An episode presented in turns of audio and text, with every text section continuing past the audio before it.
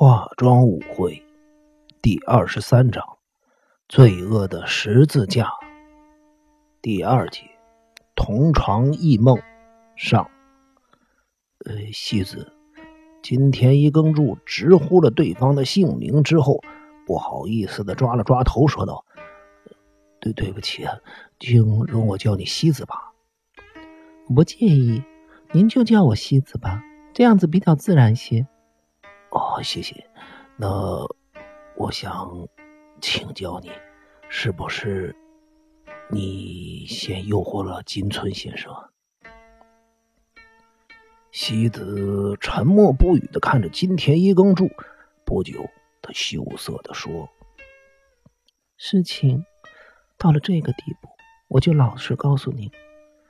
星期六傍晚五点半左右。”我打电话到星野温泉的时候，我的确是想这么做。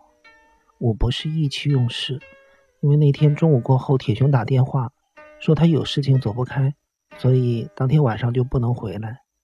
之前的星期六，他也是说好要回来，后来又爽约。不过那个时候，他好像是真的有事，因为爸爸那一阵子也很忙。可是前天晚上他未免做的太过分。对不起，我太激动了。您知道铁雄在外面花天酒地的事吧？啊，是。我听到了李警官提过这件事儿。可是樱井先生不是很爱你吗？你是说他迷恋我，是我不好？我怀有身孕，却没有把自己照顾好，以至于发生了交通意外，导致流产。我因此再也无法生育，铁雄也是从那个时候开始，在外面花天酒地的。你不能生育啊！看到金田一耕助露出了诧异的表情，西子忍不住笑了起来。对不起，因为看到你这么担心，我就忍不住笑出声来了。可是这真的是很奇怪。发生了交通意外之后，医生说。我有百分之九十的几率无法再次生育。铁雄因此在外面胡来。后来我渐渐的恢复健康，医生说有百分之五十的受孕机会。不过铁雄并不知道这件事情。你没有告诉他这件事？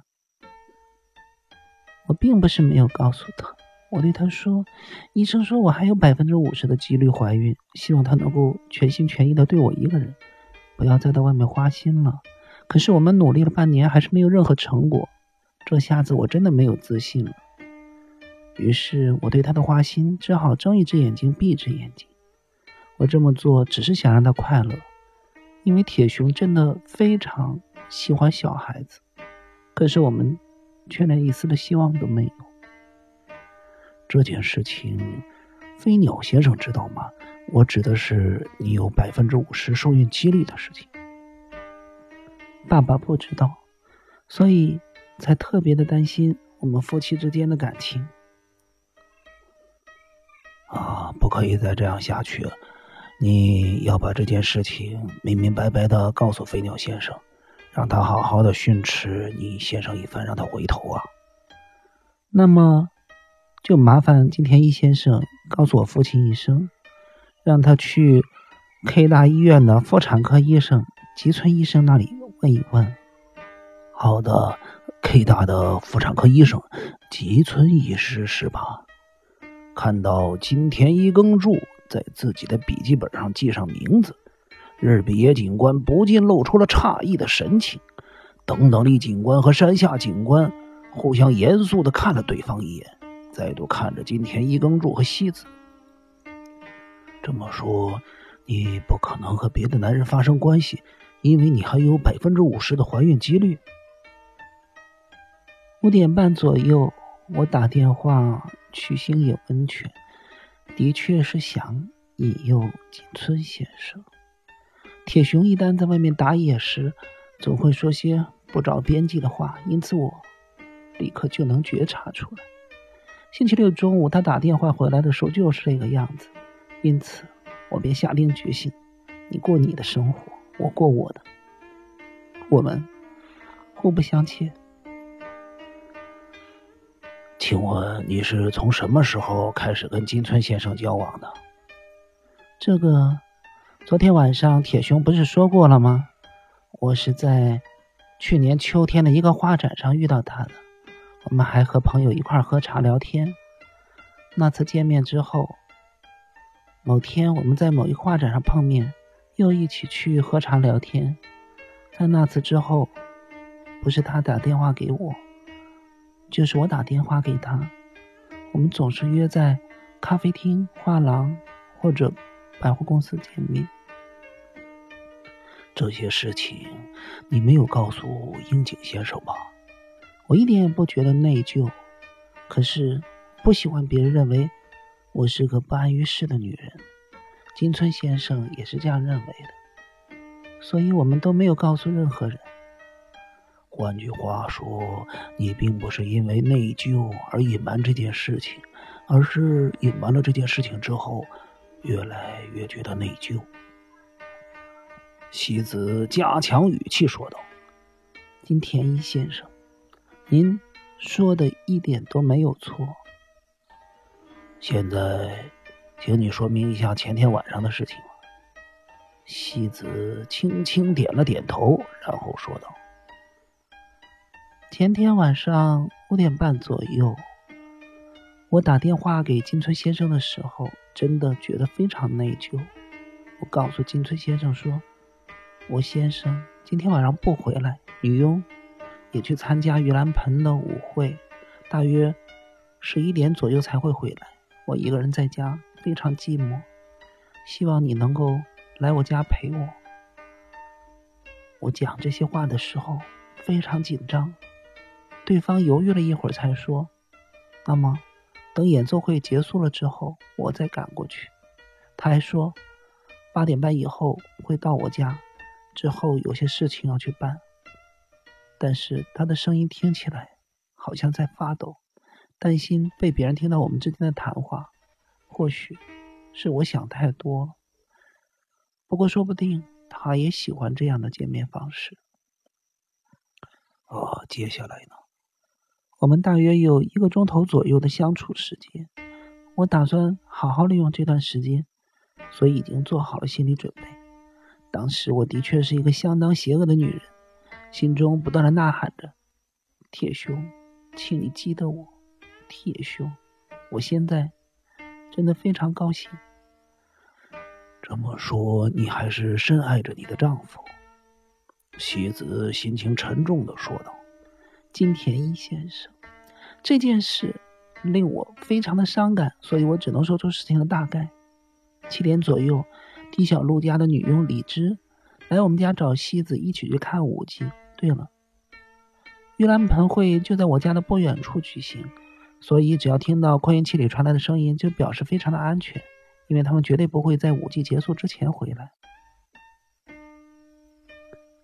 等一等，停电的时候也可以听到扩音器的声音吗？啊，这个呀，西子笑了笑说。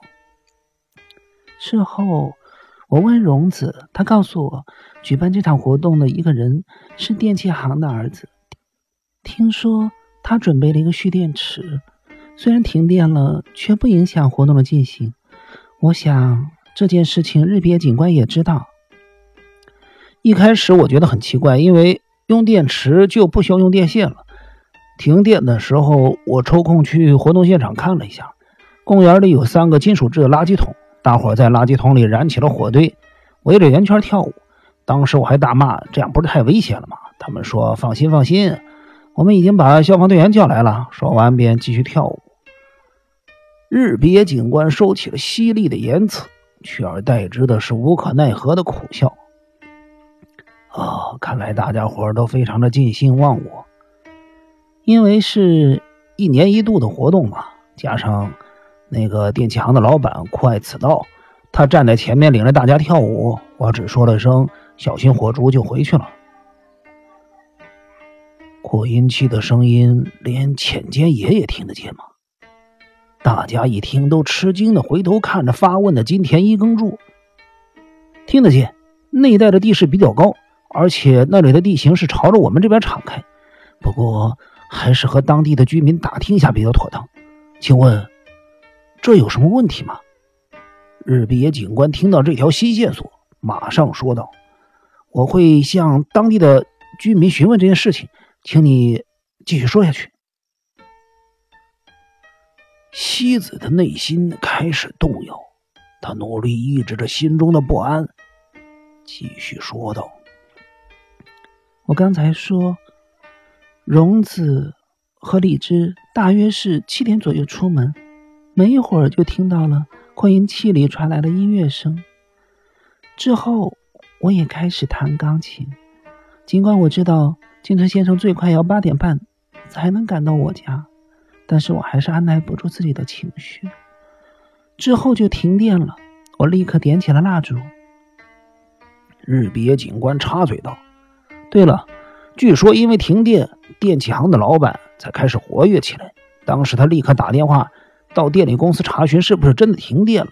停电的时刻是八点零二分，利用蓄电池让扩音器运作的时间大概是八点十五分左右。”我是在八点半的时候去看活动进行的怎么样的。停电了之后，我觉得非常的困扰，因为如此一来，舞季不是很快就结束了吗？而我又不知道演奏会那边的情况如何。在这种情况下，我不知道该做什么才好。然后，金村先生就来了。